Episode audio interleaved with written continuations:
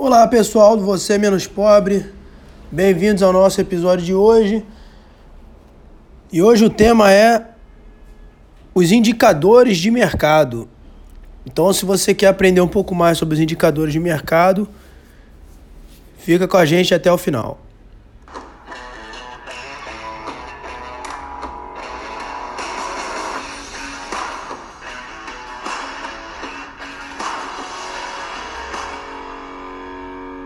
Então, pessoal, como eu falei, o tema hoje são os indicadores de mercado, que eu já adianto para vocês que de uma forma geral e isolados, eles não servem para absolutamente nada, tá? Quando você pega um indicador isolado, é você analisar a árvore e não a floresta, como eu sempre falo. Você não adianta pegar um indicador e só por causa daquele indicador, ah, essa ação tá barata por causa desse indicador aqui. Isso não quer dizer nada, isso é uma coisa é, que só iniciante faz. É um erro muito comum achar que é esperto, porque é como eu falei, a análise de empresa não é matemática, é arte. E aí não adianta vir com uma continha de primário, pegar um indicador isolado como PL e falar não, o PL está baixo, então a empresa está barata. A empresa está sendo vendida pelo preço que ela está sendo vendida. O mercado precifica do jeito que ele precifica todo dia. Então, a forma de você se afastar das besteiras já é começar a aprender de verdade. E como eu falo muitas vezes, não tem que nem olhar o preço da ação. Se você é sócio, você não tem que estar olhando o preço da ação. Você tem que estar acompanhando a empresa. Preço é para quem faz trade. E aqui não é não é curso de trade, nem estou falando para quem faz trade. Aqui é para pessoa que quer ser sócio das empresas, que é onde estão os grandes retornos aí no longo prazo. Agora, vamos falar sobre os indicadores aqui, um a um, mas é muito importante eu enfatizar aqui que eles isoladamente não servem para nada, porque se fosse assim, qualquer idiota chegava lá, via que o indicador X caiu, ah, vou comprar essa empresa e ela sobe. Ainda que você esteja certo na sua avaliação, o fato de você avaliar uma empresa e dizer que ela está barata por causa de um indicador desse aqui, que é matemática simples, quem disse que você vai comprar e depois vai subir? Então todo dia a bolsa de valores é a mesma coisa. Pode andar de lado, pode cair, pode subir. Você não sabe o que vai acontecer.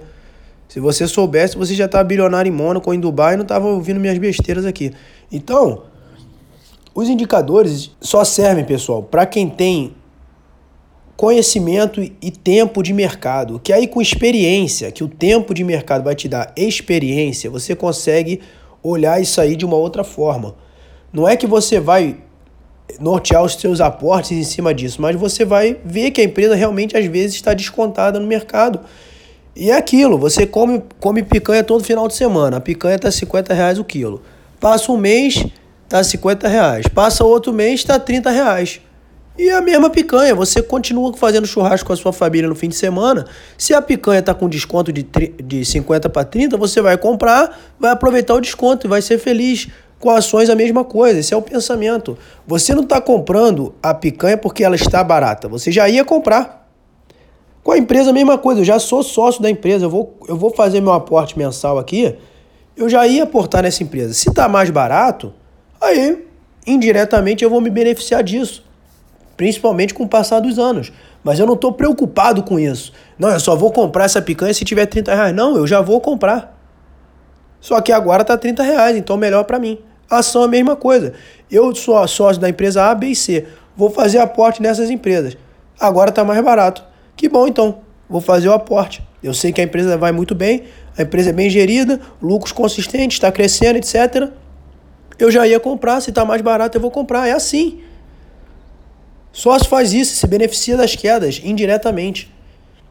Mas não é ficar pegando é, indicador isolado aqui e achar que é o gênio, porque isso aqui é é uma informação aberta, todo mundo está vendo, e é matemática de primário. Tá? Mas de toda forma, vamos passar os principais indicadores aqui, que são os que vocês ouvem por aí ou podem, pela sigla aqui, não ter o conhecimento. Então, o primeiro aqui é o LPA. LPA significa lucro por ação. É basicamente. É só isso, é o lucro da empresa dividido pela quantidade de ações, tá? Então a empresa lucrou mil, tem mil ações, lucro por ação é um. Simples assim, tá? VPA é o valor patrimonial da ação. E aqui tem que ser aberto um parêntese, porque esse indicador aqui, como eu falo, indicador isolado não serve para nada. Valor patrimonial de ação varia muito de empresa para empresa e de setor para setor. Porque, por exemplo, o varejo não tem muito patrimônio, porque gira muito item sobre o patrimônio. Então, o valor patrimonial dessas empresas é baixo. A empresa que tem valor patrimonial mais alto são aquelas que têm patrimônio físico, né? Fábricas, construções, etc.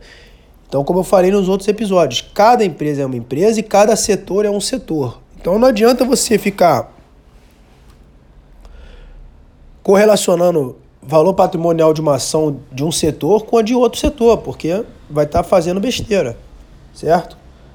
O PL é o preço da ação dividido pelo lucro líquido, ou seja, é o preço da ação dividido pelo lucro por ação.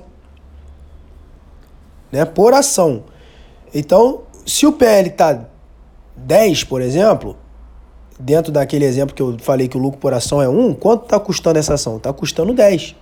Porque é 10, que é o preço da ação, dividido pelo lucro por ação. 10 dividido por 1 dá 10. Então esse PL estaria em 10. PL também, o pessoal usa muito para falar besteira. PL isolado não serve de nada. Como eu falei, se você for em algum momento analisar o PL, pelo menos que seja o PL histórico, tá? Pelo menos o PL histórico da empresa. Ah, essa empresa sempre teve PL de 15. Agora tá 10, tá 7. O que aconteceu? Será que tá caindo porque é uma crise sistêmica, é um cenário macroeconômico, que essa empresa sempre foi negociada a múltiplos de 15, agora está muito, muito menor. Então, no mínimo, você tem que analisar o PL histórico, não o PL de momento, que PL de momento não quer dizer nada. É um dado isolado.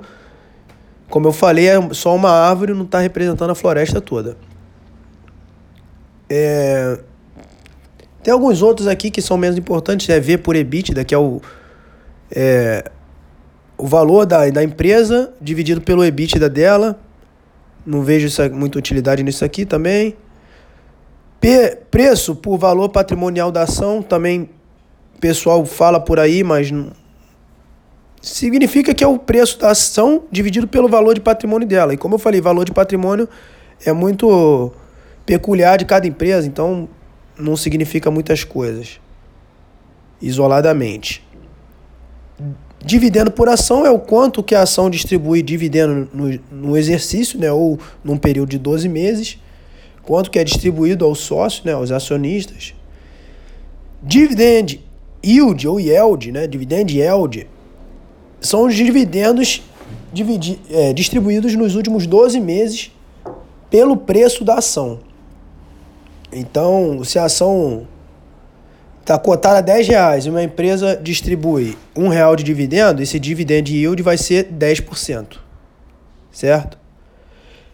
Agora, o que os, o que os analistas e youtubers não falam muito por aí, que é o que importa muito, é o payout. Payout é a taxa real de distribuição de lucro da empresa para os acionistas, né? seja dividendo, seja lucro sobre capital e por aí vai.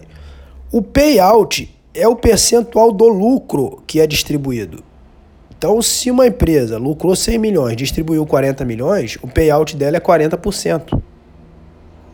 Quer dizer que ela distribui aos acionistas 40% do lucro. Como eu falei, todas as empresas aqui no Brasil distribuem no mínimo 25%, que é o dividendo mínimo, né? 25% dos lucros. Então o payout delas é sempre 25% no mínimo. Mas empresas realmente que são de focadas em dividendo, distribuem muito dinheiro aos sócios, o payout é maior. Em vez de ser 25%, às vezes é 40%, às vezes é 50%, às vezes até mais, dependendo do período e da empresa. Tem outros indicadores aqui, preço por EBIT, mas que, enfim, é só pegar aquele o preço da ação dividir pelo EBIT de uma ação ou pelo EBITDA. Esses indicadores, pessoal, não servem de absolutamente nada. A gente não deveria nem estar falando deles, certo? É... Existe a análise de caixa da empresa e aí você vai analisar o quanto de caixa livre a empresa tem por ação. Então, é, fazendo abre aspas aqui, como eu falei, o demonstrativo de resultado do exercício ele é regime de competência. E o demonstrativo de caixa é sob regime de caixa. Você, quando vende um item, ele entra na receita e entra no DRE. Mas não necessariamente, e na verdade não entra no caixa ainda, a não ser que seja uma venda à vista. Se você vender a prazo, em parcelas, você só vai reconhecer isso no regime de caixa conforme for acontecendo cada parcela e o dinheiro realmente entrar no caixa. Tá? Essa é uma diferenciação que as pessoas não sabem fazer. Mas voltando ao indicador aqui, o caixa livre por ação é justamente o quanto de caixa de dinheiro a empresa tem livre hoje para cada ação que ela possui. Isso é um outro indicador que existe. E existe um indicador que chama fluxo de caixa livre CAPEX, que é CAPEX quer dizer investimentos de capital, né? Os investimentos da empresa em, em ativos de capital. Então, o, o fluxo de caixa livre CAPEX por ação é justamente quanto sobra de dinheiro na empresa, no caixa, após fazer os investimentos de capital dela. Vocês podem ter visto esse indicador por aí também. De uma forma geral, como eu falei antes, vou repetir, nenhum indicador isolado serve para nada, nem PL, nem preço por valor patrimônio, nem o valor de patrimônio em si, nem dividend yield, nem valor por EBITDA, nem preço por EBITDA, nem fluxo de caixa livre por ação, nada disso isolado serve para nada, pessoal. Eu só quis esclarecer alguns dos principais aqui porque eu sei que vocês ouvem muitas vezes aí e às vezes na sigla confunde. O que, que é isso? O que, que quer dizer LPA, VPA, PL? Eu só quis fazer esse episódio de hoje aqui para esclarecer o que cada um significa. Mas de forma isolada eles não servem para nada. Então, quem olha PL tem que olhar no mínimo o PL histórico. E esses outros indicadores aqui para o sócio muitas vezes não quer dizer nada, tá? E para fechar o episódio de hoje, pessoal, vou lançar um, como um bônus aqui. Eu vou falar sobre os principais indicadores ou os pontos principais que são observados no demonstrativo de resultado do exercício e no demonstrativo de fluxo de caixa, que como eu falei são diferentes. Mas no DRE você vai ter a receita da empresa, receita bruta e a líquida, né? Mas vamos focar aqui, receita líquida é justamente as vendas totais de bens e serviços das empresas, né? Você teria que diminuir as devoluções, vendas canceladas e por aí vai. Tá? É, em banco, a receita é aquele resultado de intermediações financeiras, né? Então, a receita são as vendas da empresa. O resultado é o que? É a receita líquida menos os custos dos bens e dos serviços que a empresa vende. E aí você vai ter a margem bruta, que é justamente o resultado bruto dividido pela receita. EBIT e EBITDA é justamente os juros, né? O, o EBITDA significa juros antes, é, juros não, lucros antes de juros, impostos, depreciação e amortização. E o EBIT é quando você exclui a depreciação e amortização, ele é sem o final DA, né? De, depreciação e amortização. Então o EBITDA, como eu disse, ele é o juro, o lucro, o lucro antes dos juros, impostos, depreciação e amortização. E o EBIT você desconsidera aí só a depreciação e amortização. E o que, que é depreciação e amortização? Depreciação é quando você reduz o valor de um ativo por desgaste ou por perda. Né? A contabilidade é, diz que você tem que ir depreciando os ativos. Por exemplo, se você tem um carro, você usa ele na empresa, você tem que ir depreciando ele de acordo com o tempo. Cada ano, 5, 10%. Então, cada ativo tem um, um, uma forma de depreciar que é que a contabilidade indica. E a amortização é a diminuição do valor do intangível, né? que integram o ativo da companhia, mas não são bens tangíveis. O tangível, né, o ativo imobilizado, você deprecia e o que é intangível você amortiza. Certo? E aí quando você tem o EBIT da empresa, você as pessoas também calculam a margem EBITDA. O resultado financeiro são as receitas financeiras, né, as aplicações, menos as despesas financeiras que a empresa tem, às vezes pagando juros, pagando financiamento e tudo mais.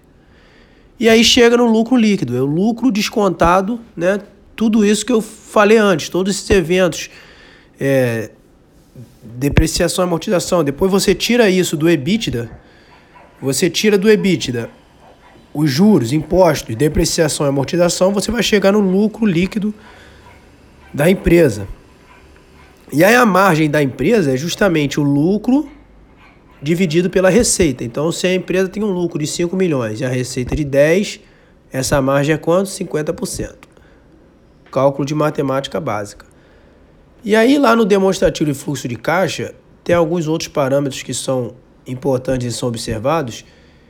O primeiro deles é o fluxo de caixa operacional, que é geralmente o caixa que é gerado nas operações das empresas, menos aquelas despesas que ela tem é, devido à industrialização, comercialização ou à prestação de serviços. Então, de forma bruta, é o caixa que ela gera nas operações principais dela, tá?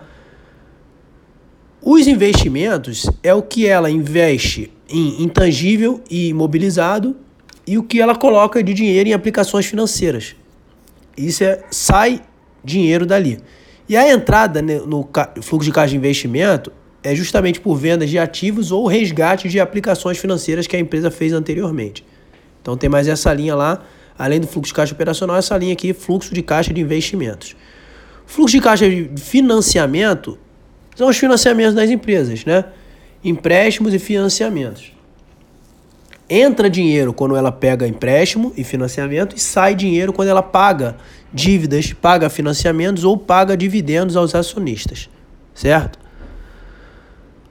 E o fluxo de caixa livre, de uma forma geral, representa a saúde financeira. Ela, ele diz se sobra dinheiro das atividades operacionais depois que faz os investimentos.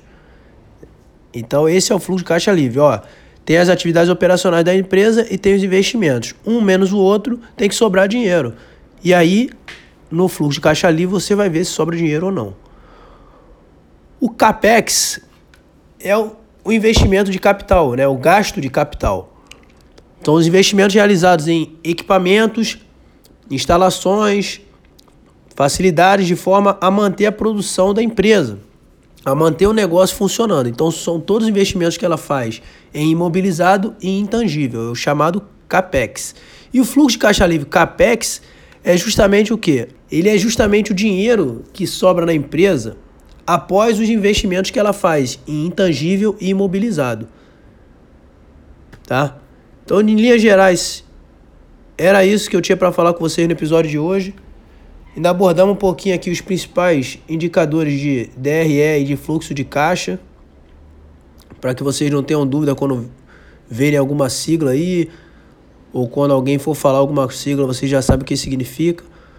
Espero que tenham sanado as dúvidas. Qualquer Dúvida que tenha restado aí, só mandar lá no Instagram que a gente responde de imediato. Um abraço e aguardo vocês no próximo episódio.